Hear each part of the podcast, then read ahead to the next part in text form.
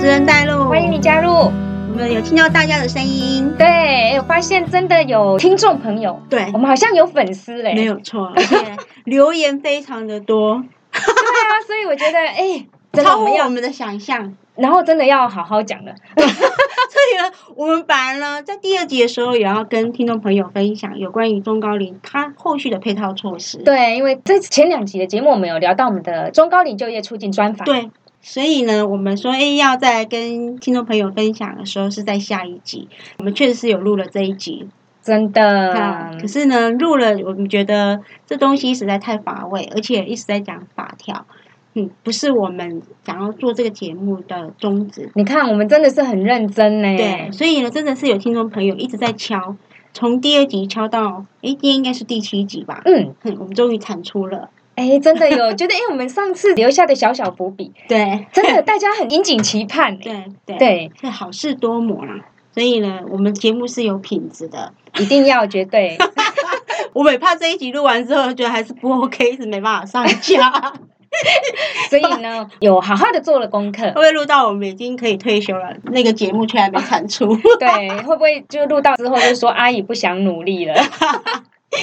啊，好了，其实，在那一集录完之后，我们觉得还是要带一些有关于就业促进它的一些精神啊，而不是只有法条这样子条列式的念给大家听啊。是，或者是说哦，可能就是简单的几个数字带过去，大家就可以明了这个怎么样来申请，或者是说为什么它有这样子的配套的方式。对，那听说这个留言的听众朋友可能是事业单位，有可能，有可能。我觉得这个猜测其实精准度大概有百分之九十五。对，因为所有的就业促进的措施就是补助给事业单位而已。是的，坦白说啦，我觉得基于人才的流失，还有希望这个技术可以继续传承呢对。其实，在雇主端比较想要了解，确实也是有这个道理的。是目前啊，事业单位有面临这样子的人才断层，他是必须要很重视的一个课题。对，尤其是我们在上一集的节目里面，我们也嗯常常有聊到说，其实因为少子化的问题哦，有很多的企业主，不只是哦我们本国啦，然后对就是邻近的一些日本啊、南海。嗯，他们都希望说，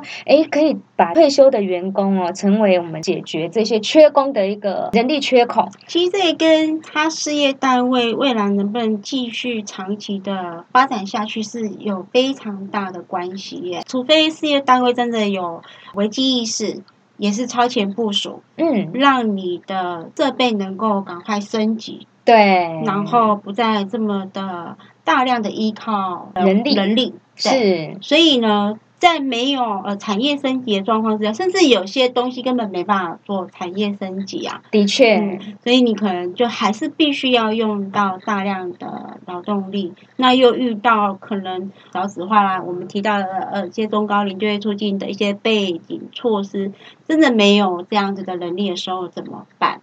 在企业永续经营的一个条件底下，会去担忧的。对呀、所以呢，即使这个专法还没出来的时候，嗯，很多事业单位其实都已经在做了。对，嗯。而且我相信，其实有一些企业，他们也会觉得说，哎，可能在中高龄的部分，对，尤其是即将要退休的这些人力，嗯但是公司又非常依赖这样子的一个人力的跟职位的时候，其实企业会非常的担心。嗯这个技术的传承。对，我觉得哈就不应该去做年龄歧视啊，嗯，因为你看六十五岁以后还是有它存在的价值啊，所以你设一个退休六十五岁，其实就是一个很明显的年龄歧视啦。对，谁说六十五岁以后不可以工作？哎，你都不知道我六十五岁才是我真正要发挥我的价值的时候再再回去，几不会瓦流。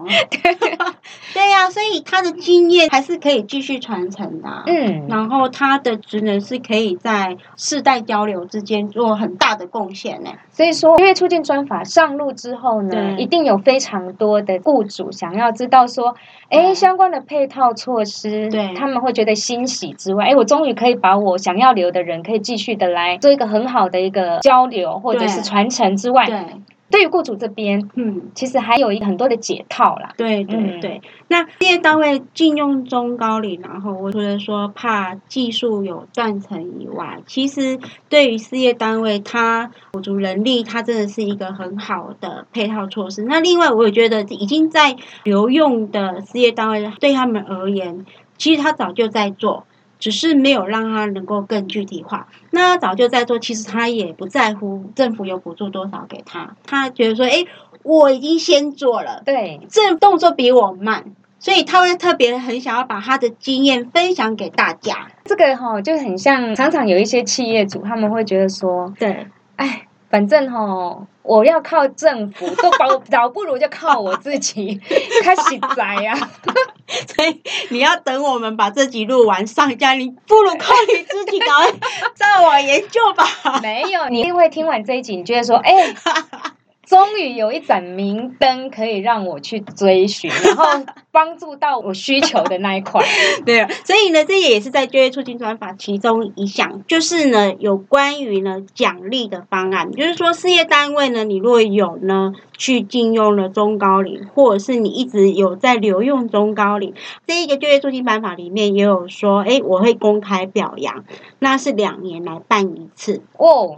真的，哎，可是啊，我觉得以现在的就业环境啊，就职场体制底下，对，真的有这么多的企业在做这个借龄的退休人员的留用吗？对对对，有，真的有。我之前有拜访一些事业单位，其实你不要说我去拜访那些事业单位，你看郭台铭，嗯，真的，张忠谋，哦，对，这个是管理阶层，一定是会靠他们的一些企业领导的。长才继续留用，继续延后他的退休年。可是，其实这个专法里面，他要提到的是说，不是只有针对于这些管理阶层的。嗯你如果有技术性的，我们希望说，这个专法里面，它是能够被普遍大家有那样子的尝试，也不是尝试，有这样子的观念，继续去沿用中高龄啊。如果说以这样子刚聊到的这个观点来看的话，对，其实我们的就业促进专法呢，针对我们就是像台湾，其实还是很多的这个中小企业为主嘛。对对。那其实对于他们一些技术人才的这个聘用啊，他们会觉得更有感。哎，我其实可以大量的来去禁用我的可能要戒退的这些年龄，我不会有觉得哎他快要退休了我怎么办的这个想法。其实我觉得到六十五岁要戒退的人，他也会有恐慌啊。因为他，我觉得人只要没有在工作上去展现自己，或者是在工作表现上被肯定，其实会没有重心，也会找不到自我的价值，就没有被需要。对，所以事业单位会慌张。那即将要退休的人，他其实他也会恐慌，因为会觉得，哎，操嘛，我这边六十五岁啊，会不会公司就觉得不想用我了，想要节省退休金？然后就想一些办法，就哎，强迫退休。对，所以我觉得是不是也是有这样子的一个恐慌是来源呢？嗯，这个是台面下，我们要去了解这层面。其实社会上真的确实是有这样子的情形，但是其实，在技术上的传承，在就业促进专法，确实是能够去强化这一个部分。假设呢，事业单位继续雇佣所有受雇的六十五岁员工的总人数，那包含说，哎，你有新进用的啦，或者是有留用的啦，这些员工总人数呢里头呢，六十五岁的员工有超过百分之三十的话呢，你就可以提出申请。感觉要进入我们今天的主题了。对，敲碗 敲碗，敲碗敲碗。对，我们会慢慢带啦，因为之前我们录的就是一直念一直念，那我们觉得这样可能没有办法真的是了解到每一个补助它的精神。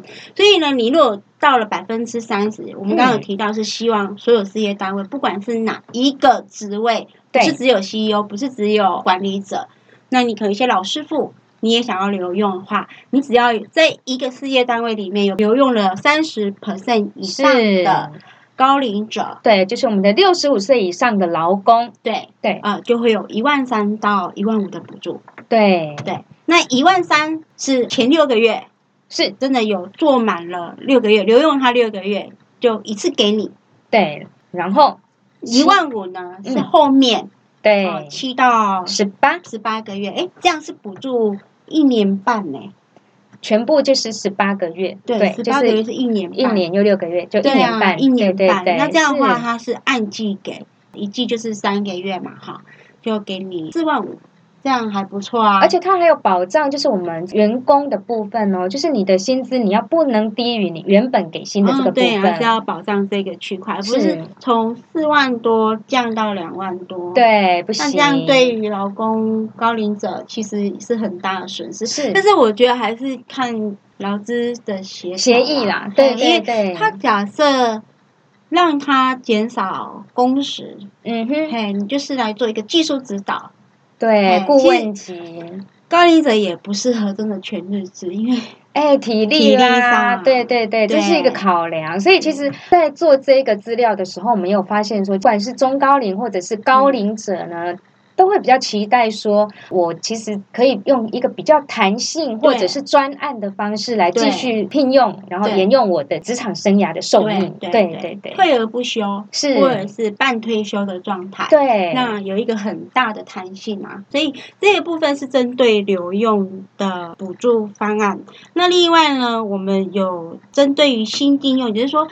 事业单位，你若是愿意用失业的中高龄或者是高龄者的话，有提到是说你愿意新进用它，那就可以签定期契约。哎，六十五岁以上，他不是从你们公司一直做，然后你就继续留用它，他是你愿意用一个失业很久的 六十五岁以上的高龄者、高龄者。是中高龄者。对，哎，老员工的话呢，嗯，其实新进用也有补助，是。对。你可以跟他签定期契约。对对对，这是就是我们在上一集的节目里面也有提到说，这个中高龄就业促进法开放的一个规定，就是说原本我们是不能用定期契约来聘用员工，但是在这样的一个专法保护底下呢，看一扇窗，对，很合理化，让你可以了非常名正言顺的用跟他签定期契约。对对对，这是可以不上台面的契约。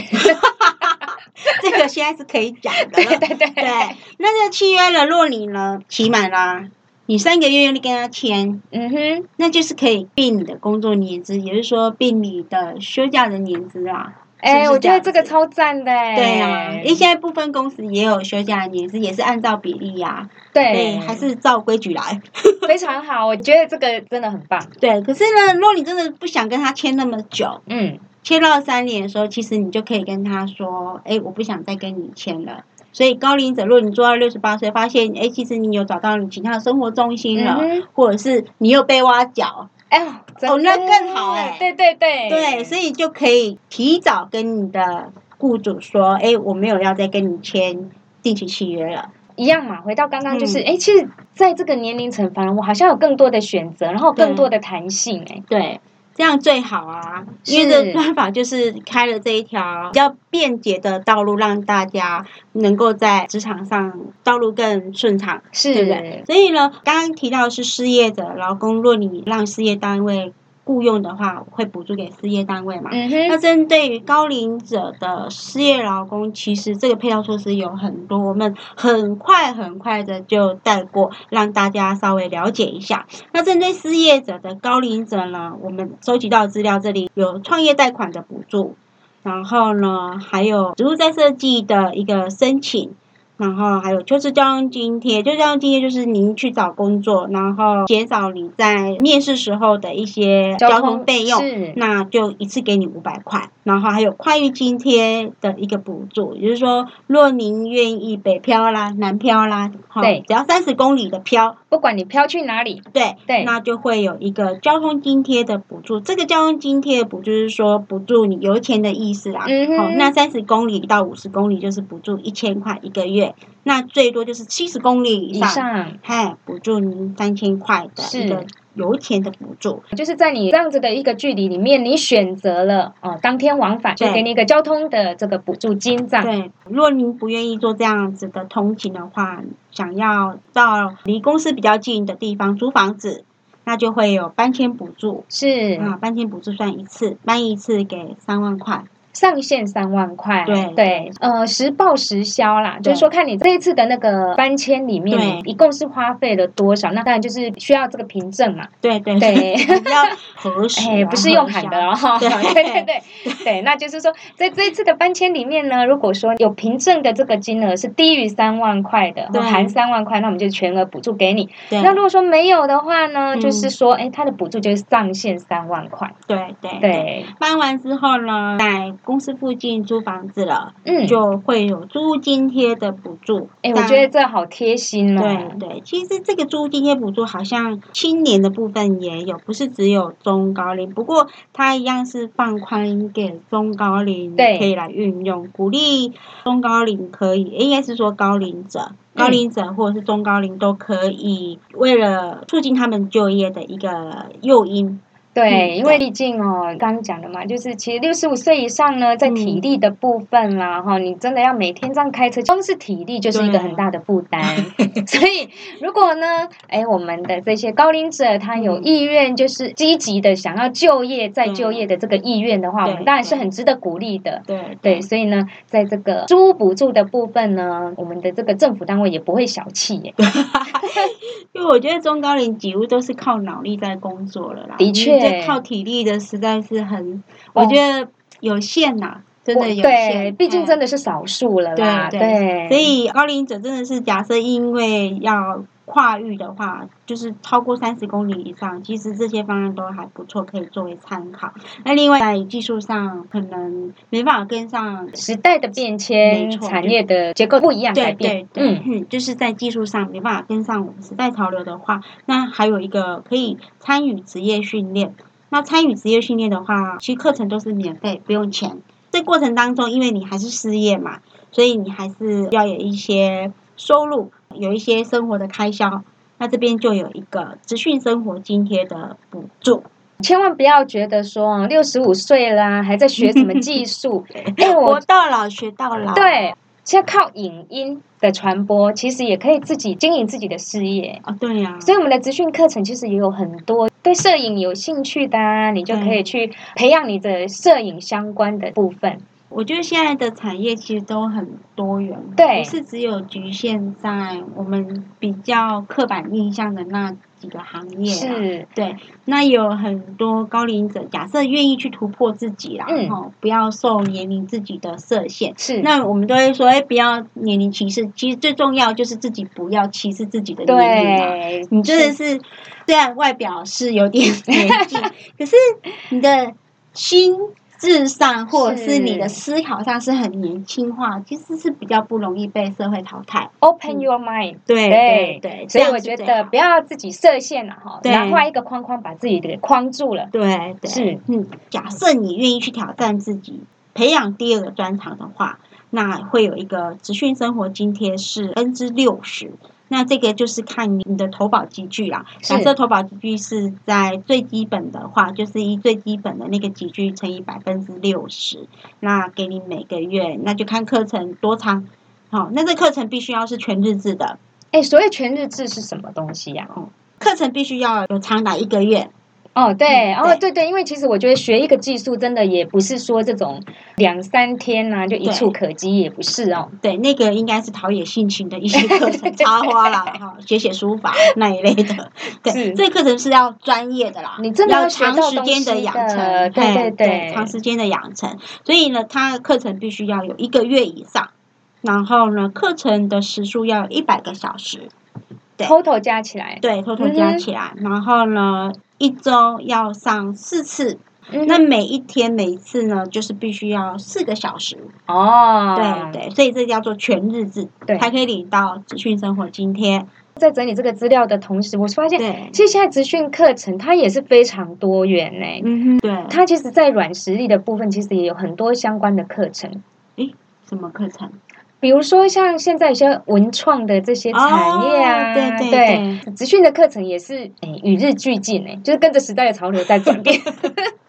对啊，当然了，职训的课程要符合就是市场的趋势以外，嗯。但也要去满足失业者他们的不足的地方了。嗯，是，所以课程当然是要越来越贴近我们实务上的操作。是，所以说呢，提这个是想要让大家知道一下，说，哎，其实，在嗯职训课程里面，已经跟大家的刻板印象已经不太一样了。对对，嗯，其实，在头老化最恐怖的一个地方就是在日本，所以日本的我我觉得今天看一看我们这样子的方案措施，其实大部分都是参考日本比较多，因为他第一个是希望说能够工作的人，你要怎么让他继续工作，嗯，对那不能工作的人，你要怎么去让他变成可以工作？哇，对，那除了说，哎，劳资双方都有提供一些诱因以外呢，那他也希望能够去做人力资料库的一个养成，就是说人力资料库还是必须要存在。透过政府的一些补助，事业单位真的很想要禁用中高龄，或者是他觉得中高龄的一些特质确实是能够符合他们事业单位的经营的核心的话，对，那这样子的人力资料库是也是有必要去把它给建立起来的，嗯对。但已经执行过的一些国家，他们呢没有办法去重视中高龄或者是高龄者的劳动力，他们没办法去活化他们，那他们相对也会遇到一些人力上在禁用时候的一些困扰，好比说他们就很害怕说我没有推动中高龄的这些就业促进方案，因为我怕。这些高龄者或者是中高龄，他们养成不利依赖了。哦，这个很多，对，嗯他们怕说鼓励了中高龄回归了市场，是然后让年轻人就没有工作。哦，就分食了这个年轻人的就业机会。对，所以像加拿大。还有一些比较欧美国家，他们对于中高龄的就业反而没有那么的重视，但是现在也尝到了苦头了。是，所以中高龄的就业，我们就以比较临近的，就是东南亚或者是东北亚国家，我们亚洲地区是对，因为民族特性比较相近，接近。对，而且讲坦白的，亚洲人啊，哈，比较勤劳，哎、这是真的哎不是在那个沾光而已。对确实我们是这样子。对，工作时数是在全球是排名有名的，比较哎长，嗯，印象已经根深蒂固，就是这样。对对就我们的工时，真的是 很勤奋的在工作。数一数二，全球排名有名的。是，所以呢，有些就是没有去特别推动高龄或者是中高龄就业的一些国家，他们担心的是这个部分，他们也希望说，诶，让一些老员工可以减少他们的工作量，甚至鼓励他们提早退休，让年轻人有工作机会。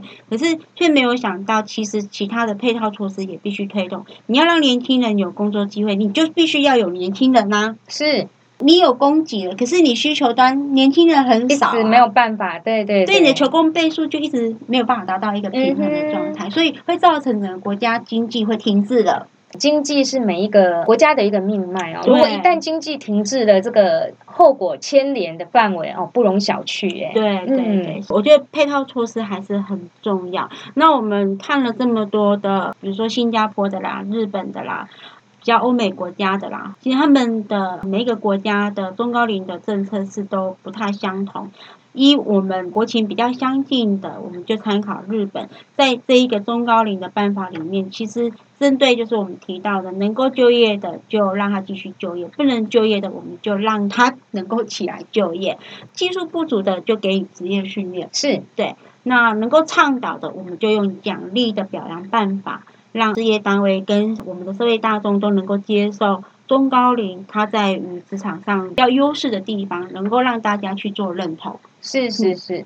这个问题的解决啊，其实真的要多方的来设想，然后多管齐下，然后才可以真的把可能劳动力缺口的部分，用不同的方式来把它补齐。对对对对，才不会呃劳动力多了，然后工作机会少，或者是工作机会多了，然后劳动力就少。所以我觉得其实呃，要达到一个平衡的状态，真的不容易。但是从各个不一样的这个点来切入，对，然后大家各司其职的去在自己的本分上面呢，来发挥自己的这个价值。对对，对，我觉得在未来的退休制度也必须要去做适当的调整，，对，否则然后退休的年龄人数就会变多。一直在往前。对，其实我我也觉得工作到五十五岁就够了。